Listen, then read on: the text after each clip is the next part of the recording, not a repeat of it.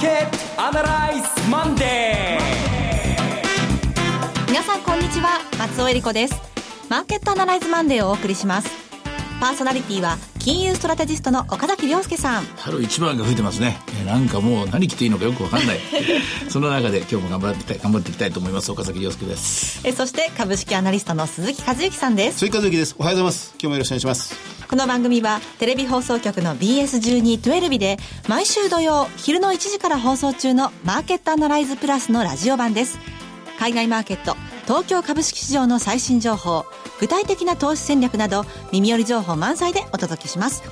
さて週末ですが福岡でのセミナーがありましたね、はい。リアルマーケットアナライズ in 福岡、はい、これあのー、今年初めて2月10 2017年では初めての、うん、まあ、リアルマーケットアナライズだったんですね、はい、はいあの記念すべき2017年のスタート福岡からこれ矢島さんが来てくださったんで、ええ。えー、東京では一回皆さんにお披露目したんですけどもデュアルプレゼンテーションということでですね私と2人で、えー、それこそもう完全アドリブでもう何て言いますか思いつくままに議論を戦、戦わしたんですけども出てきたものは矛盾がこうより克明に見えてきたということと、はい。まあ、今日の話も多分戦略もそうなるんですけども矛盾ゆえに均衡点がいくつもできちゃうんですよね。え一つのあの答えとして、えー、世界の金融市場はこういう、えー、一つの結論を目指して動くでしょうっていう答えじゃなくてアメリカはアメリカの日本は日本でそれぞれ別々の方向に動き出してしまう、まあ、先週1週間というのは実はその矛盾が浮き彫りになった週でもあったので今日はその辺あたりのところを時間の許す限りですねえー、あの福岡でのやり取りも含めてお話したいと思います。はいお願いします。それでは番組を進めていきましょう。この番組は株三六五の豊か商事の提供でお送りします。今週のストラテジーこのコーナーでは今週の展望についてお話しいただきます。あの、福岡でのセミナーも、の時がそうなんですけども、テレビでもお話したんですけども、麻生さんが120円でもないんだから円安なんて言うなよ、みたいな、ね、はい。あの、120円っていう、うつい本音を言ってしまったような、あの言葉、あそこからですね、えー、っと、ストーリーを始めました。はい。どちらもですね。120円なんていうことをですね、えー、財務の、金融のまあ、差を責任者がですね、口にするっていうのは、まあ、これは、よっぽど何か意図したリークなのか、それとも本当になんか迂闊にもやってしまったのかっていうところで、矢島さんの意見は、いや、麻生さん正直だから、本当に、そこのところっていうのは実は日米首脳会談で、えー、結構念をするところがあったんじゃないんですか。というのが、いうような言い方をされてました。私も同意見です。うん、思わず本音が出ちゃった思わず本音で。えー、やっぱりこれは相互補完的な政策、金融政策も相互補完的に、財政政策も、それから構造改革も、日米は一番仲のいい相手なんだから、パートナーだから、すべて相互補完的に、これから話を進めていこうね、ということになると、為替政策もまた相互補完的に、ということになるわけなんですね。で、なんでこの相互補完補完的120円っていうのが、こう、点と点が繋がってくるかっていうと、そこはトランプ政策の持っている矛盾であって、うん、トランプ政策の減税インフラ投資の財政政策、これは金利上昇とマンデルフレミング効果でドル高を生む。それからトランプ政策の保護主義、今日あの、えー、っと、えー、国境税とかああいうやつですね。アメリカファースト政策。これまた、えー、アメリカにとっては、あインフレと、それから、あえー、貿易収支の改善というのでドル高を生んでしまうという。はい。どっちにしても、金利、インフレ、金利上昇、ドル高っていう3点セットがですね、アメリカの、まあ、あ経済を襲うわけですね。だけど、それは、どの、どの3つが来てもアメリカの企業にとっては良くない話ですから、はい、良くない話を力ずくでと言いますか、日本については、為替なんかについては相手がいる話ですからね、相手国におい、ドル高にすんなよな、相互間的にっていうので、まあ迫ってきて、で、日本は、せっかくここまで118円まで来たんだけども、今日は112円台また戻ってしまいましたけどもね、やっぱりどっかで金利を上げていくんでしょうね。金利を上げてって、そして、えー、もう一回プルバックさせると、為替の方ね。そんな風にマーケットは少なくとも受け止めている。まあ、この結果何がもたらか、もたらされるかというと、アメリカの株、えっ、ー、と、企業にとっては、株式市場にとっては、えー、本来ならもっと上がるはずの金融引き締め効果が若干緩和的に来るわけですね。うんはい、ドル高になりませんから。日本はというと、もっとドル高になって円安になって緩和効果があるはずなんだけども、え若干のドル安と円高が来てるもんですから、企業にとっては引き締め効果が若干来ると。はい、だからアメリカの株には有利に、日本の株には不利になっているというのが、わずか先週1週間なんですけども、マクロ的にはですね、金融市場がそう反応した。うん、えー、そのまま、このままずっと行くのかな、どうなのかなっていうのを試しに入る今週と。こんな感じになると思います。実際日本の株式市場も何かこう動きが止まったような感じがしますよね、鈴木さん。そうですね。あの、まさに為替水準そのままで、はい、それまでもアベノミクスで過去4年間、為替、円安とともに上がってきたんですが、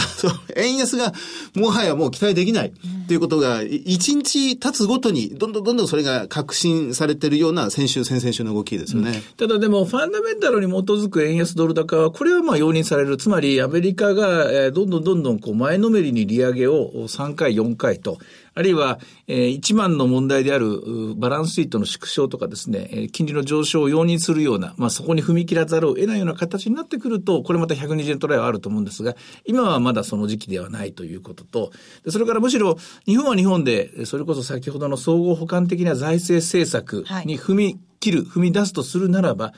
例えばもう増税はまた見送られるのじゃないかっていう見通しでのシムズ理論なんか持ち出してきましたからね、日本の政府の方は。それから日本がまたアメリカ同様にマンデルフレーミング的な効果が生まれてくれば、内需が拡大してくると、これ多少なりとも円高方向に行くんですよね。で、それを考えると、為替市場と株式市場の関係は、もう無条件に円安だから株高だ、円安だから、だから日本の輸出企業を潤うんだというシナリオ。これは今、あ自信持ってみんなそこに、その戦略には乗れなくなってきた。めんどくさいだけども、また一個一個の企業の、めんどくさいんだけども、やっぱり企業の事業計画とか、来年度見通しですね、ここにもう一回ですね、軸足を置かなきゃいけないと、うん、というところにいますよね。そうですね。あの、改めて、いや、私、あの、福岡セミナー、えー、岡崎さんと矢島さんのこのデュアルプレゼンテーションをもう非常に楽しみにして、一、聴講生として、脇で、舞台の袖でずっとメモ取りながら、こう、話聞いてたんですけどね。で、パネルディスカッションも経て、1日3時間やって、改めてまとめてみたんです。うん、はい。で、今回、今、もうすでに岡崎さん、この5分間で喋っていただきましたが、これやっぱり論点が3つ、3つあると思ったんですよ。で、一つがもう説明されてますが、トランプ政権のその矛盾に満ちた政策。ねうん、まあ、減税をやれば、まあ、ドル高になってしまう。アメリカは経済はいいけど、ドル高になってしまう。そのドル高を食い止めようとしていると。この矛盾した政策をどこまで推し進めるんだっていう、うん、まあ、この一つですよね。で、二つ目が、その、それに対して FRB、イエレン議長が任期が2018年2月、ない3月に迫っているイエレン議長がその任期の中でどこまで FRB の金融政策を正常化していけるのかっていうことがまた難しい。で、3番目に、これももうすでに指摘されましたが、日本の財政政策。うんえー、まあ、消費税引き上げはどうやら難しそうだ。そのために、えー、まあ、日本の政治がシムズ理論なんかを持ち出してるんじゃないか ってことを言ってました。うん、この3つが行く先、一つ一つとっても先々の議論がすごく難しいのに今、こんがらがってると。そうです。いうところですね。えー、だから3つの矛盾点といいますか問題点があるがゆえに均衡点が3つ以上生まれてくるわけで、はい、その3つ以上ある均衡点をみんなそれぞれがどっかでこれまた整合性が取れてくると思うんですけども、例えば一つ目のドル高になっちゃう、ドル高になるものを無理やり止めようと思ったら、これは日本が近隣急暴化されるっていう。日本がまあその分、あるいはヨーロッパがその分ですね、えー、ドル安を容認するような、そのかつての通貨、えー、切り下げと同じようなですね、あえて日本の金利を上げていくとか、で、その延長線で言うと、あえて日本はもっと財政を付加して、で、えー、増税などしないで、えー、もっとこう、またまた、えー、見送ってですね、で、景気をまたまたこう良くしてというようなこと。これがまあ合致する均衡点なんですよね。うんうんで、二つ目に FRB との均衡点は、これがね、二つのルートが一緒にあるんですよ。つまり、ドル高にしてほしくなければ、利上げしない方がいいんですよ。うん、でも、利上げしなければ、これはインフレが進んでいくわけですよ。はいで、それに対しては、この間の、えー、ハンフリー・ホーキンスじゃないな、えっと、上院会員の今の、えー、議会証言の中で、えー、共和党議員から厳しく追及されていた、早く正常化すべきだという。で早く正常化するとなると、今度はマーケットの反応がまた変わってくると。でも、えー、どのみち来年の2月か3月までなんですよね。えー、イエレン議長は。そうです。はい、となると逆算すると、イエレン議長が就任した時のことのスッタ問題を考えると、あれは13年の夏に揉めたんですけれども、うん、次のベンバーランキ議長の次誰になるんだ。はい、で、ローレンス・サマーズ議がさんがなるんじゃないかと言われてたら、これが最後売っちゃって、イエレン議長になった。これはもう。ありましたね。ねはい。あれから5年なんですよ。だから逆算すると来年の2月とすると、やっぱ今年のもう5月ぐらいから、次の議長は誰になるんだというのと、その次の議長はおそらくトランプ肝入りの共和党型の、共和党型の議長っていうのは FRB っていうのは、これは分かりやすく言えば、ちっちゃな政府ですからちっちゃな中央銀行。バランスシートはちっちゃめで。で、それこそできるだけ何もしないという、う市場のほったらかな自由に任せるというやり方。で、で、まあ、もっと言うと、ドットフランク法も OK にしちゃって、まあ、リーマンの前の時代に戻せと。もっと自由にやらせてやれと。でそこでリーマンショックが起きたらどうするんだと。いや、それはいいんだ、潰れてもという。大きすぎて潰せないっていうことなくてやめてしまえと。大きす大きい会社でも潰せばいいんだという考え方ですよね。共和党的な考え方すると。そこに戻していく、戻していくとなる、いくとなると、やっぱり市場はそれなりにですね、えー、混乱と言いますかね、また別の均衡点を探さなきゃいけませんからね。はいここから荒れてくると思いますね。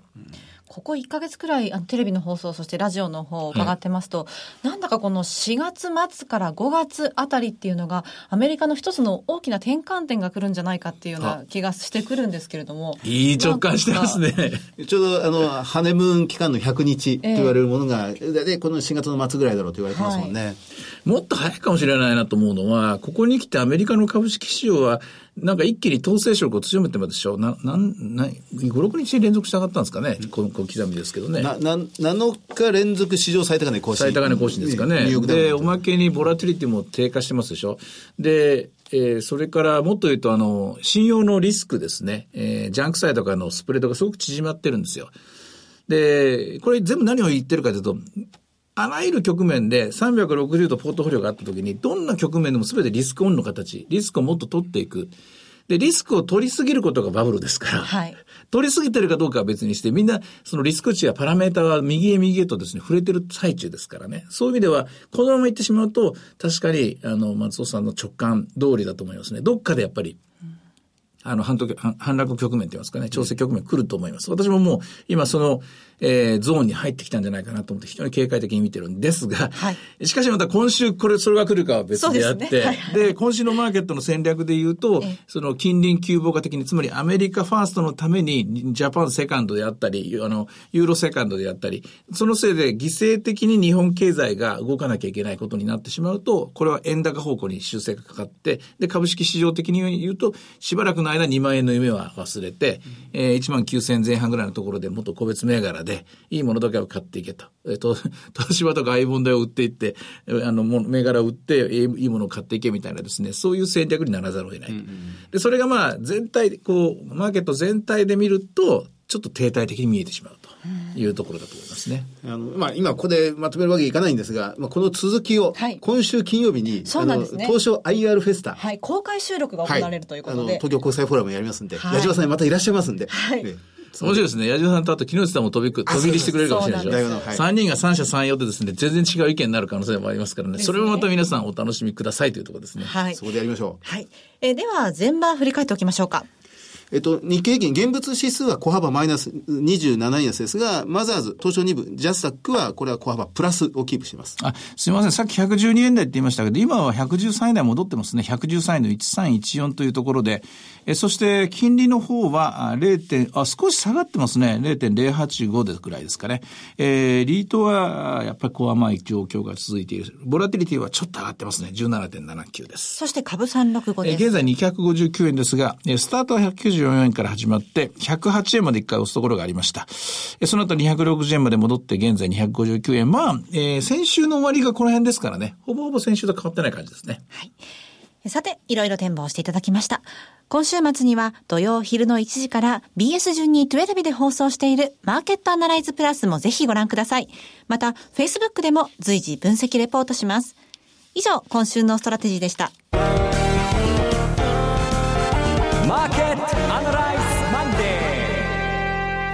それではここで株365の豊か商事からのセミナー情報をお伝えします。岡崎さんご登壇のセミナー情報です。福岡でニューヨークダウ上場記念特別セミナー in 福岡が開催されます。3月18日土曜日12時半会場午後1時開演です。第1部は、遠蔵さんが投資法を徹底解説するセミナー、混迷相場をどう乗り切るか、そして、遠蔵さんと大橋ひろ子さんによるニューヨークダウもついに上場。今注目のクリック株365の魅力とはといった特別セッションが開催されます。えそして第2部では岡崎さんによるセミナー、新時代の投資戦略があります。岡崎さん、3月18日も福岡です。うん。あの、まず FOMC 終わってますから、より、えー、霧の晴れた状態でですね、話ができると思うんですが、この仕事、こうやって、例えば矢島さんとか木之内さんとかですね、それから後で出てくる深谷さんとかいろんな方と話しながら、こうやって毎週毎週マーケットの解説をしてるじゃないですか。やっぱりいいなと思うのは、あの、こっちの仕事の利点っていうのは、私が一つアドバンテージがあるのは、やっぱりいろんな人の意見を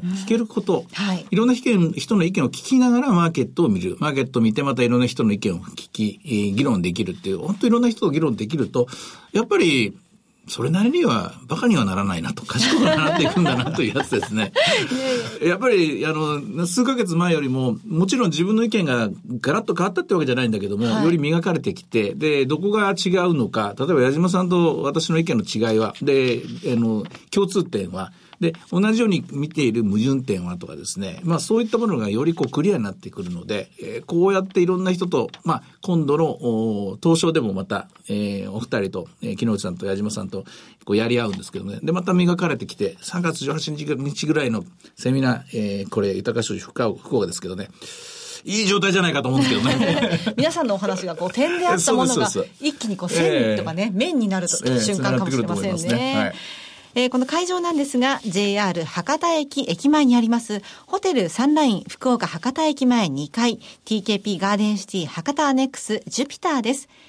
ご応募は、豊か商事福岡支店。フリーコール0120-998-624。0120-998-624。受付時間は土日祝日を除く9時から午後8時です。3月18日土曜日12時半会場福岡のセミナーでした。え続きまして、毎週土曜日午後1時から放映中の BS1212 マーケットアナライズプラスからのセミナー情報です。東京での開催です。題して、リアルマーケットアナライズ2017 in Japan。2016年度を締めくくる番組最大のセミナーです。今回はどんなセミナーになりそうでしょうか？大勢の人が来るんですよね。ええあの大勢ゲストと。ウィズダムの渡辺さん、それから住所グローバルリサーチの高井さん、はい。ええさらにはリソナ銀行の黒瀬さん、はい。ええもうそうそうたるメンバーでございますので、またここでも激論ですね。3月11日土曜日、会場は新宿駅西口、大江戸線都庁前駅、丸の内線西新宿駅が最寄り、ベルサール新宿グランドです。BS1212 のマーケットアナライズプラスのホームページよりご応募できます。こちらの応募方法は BS1212 マーケットアナライズを検索していただきまして、番組ホームページからリアルマーケットアナライズの応募フォームにご記入いただくか、お電話でご応募ください。電話番号は0120-975-724、0120-975-724です。通話料無料、自動音声応答サービスにて24時間ご応募を受けたまわります。また、応募はお一人様1回限りでお願いします。個人で複数応募いただいても無効となりますのでご了承ください。締め切りは2月27日月曜日です。そして最後はテレビ番組のお知らせです。いつでも無料の放送局 BS1212 では明日の夜9時から証券こと萩原健一主演のドラマ傷だらけの天使を放送します。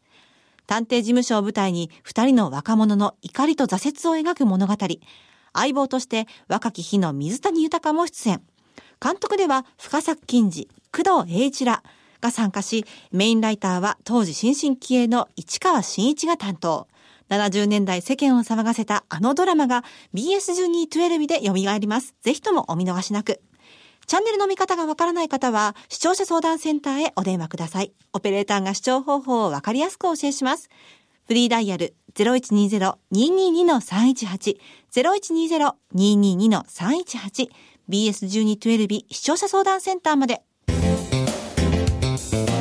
フォローこのコーナーでは先週放送の BS1212 マーケットアナライズプラスについて振り返ります。はい。あの、FPG 証券の深谷さんにお越しいただいて、まあ、このトランプ政権における為替の見通しというのを伺いましたが、もともと深谷さんにこうきっちりまとめていただいたものが、その、矢島さんとの福岡セミナーの前提になりましたよね。そうです、そうです。はい。まあそその前に深谷さんって言って、さっきの傷だけの天使っていうのはこれくっついちゃってですね、笑いをこらえるのが、ね、必死だったんですけど、私もそうなんですが、深谷さんも大マニアで、ええ傷だらけの天使の。で、まあ、あれが放送が、あの、宣伝が出た途端に身を乗り出したということだ。実は番組の、えー番組の始まる前もずっとその話をしてたということ30で。分ぐらい、打ち合わせのね、半分ぐらいがずっと、ずっと 傷だけの天使だけの天使だったんですけどで相当マニアックに今、傷だらけの戦士は静かなブームに今なりつつある我々の中で。はいまあ、とにかくでも、向井さん、うんあの、まとめてくださって、やっぱり見てらっしゃるのが金利と、えーそして、えー為替の関係のところで、はい改めて、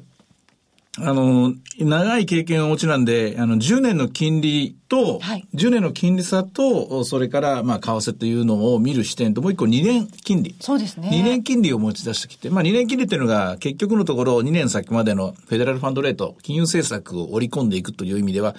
どっかでこの2年金利がもっともっとお金利差が空いてくる形になると、その時初めて120円とかですね、えーあの、しっかりとした円安になっていくんだろうなと。で、今の状況っていうのが、やっぱり、うんちょっとこう異常な形になっていることはもう誰もが分かっていると。分かっている中で、深谷さんがやっぱりえ気にされてたのは、イールドスプレッドっていう、まあそのパラメーターを使って、で、アメリカの株が、まあ、ちょっとこう異常値を出さないことですよね。まあ、これ矛盾っていうのはな、どっかにやっぱりこうバブルというか異常値を作ってしまいますのでね、その異異常値っていうのがどこに、まあ、しわ寄せが来るのかというところ、それを注目されていたのが非常に興味深いですね。2年ものの金利っていうのは私番組始めて初めて、あの、見たかもしれません。まあ、2年とかね、あるいは5年とか、普通の一般的な事業会社、はいえーものを作って、えーいらっしゃるような会社の基本的な借入金利は2年とか5年ぐらい。まあ、大体5年ぐらいなんです。プライムレートとか言われてますけどね。だけど、例えば、えっ、と、発電所を作るとか、大きい船をチャーターしたとか、あそれから飛行機とか、これはもう10年、20年、30年という償却期間がありますから、こういったところの借入金利は20年、30年になるんですね。で、20年、30年になってきて、その20年、30年の債券が発行されて、その20年、30年という債券を買い手として出てくるのが生命保険会社、あるいは年金という、20年後、30年後のキャッシュフローが必要な会社。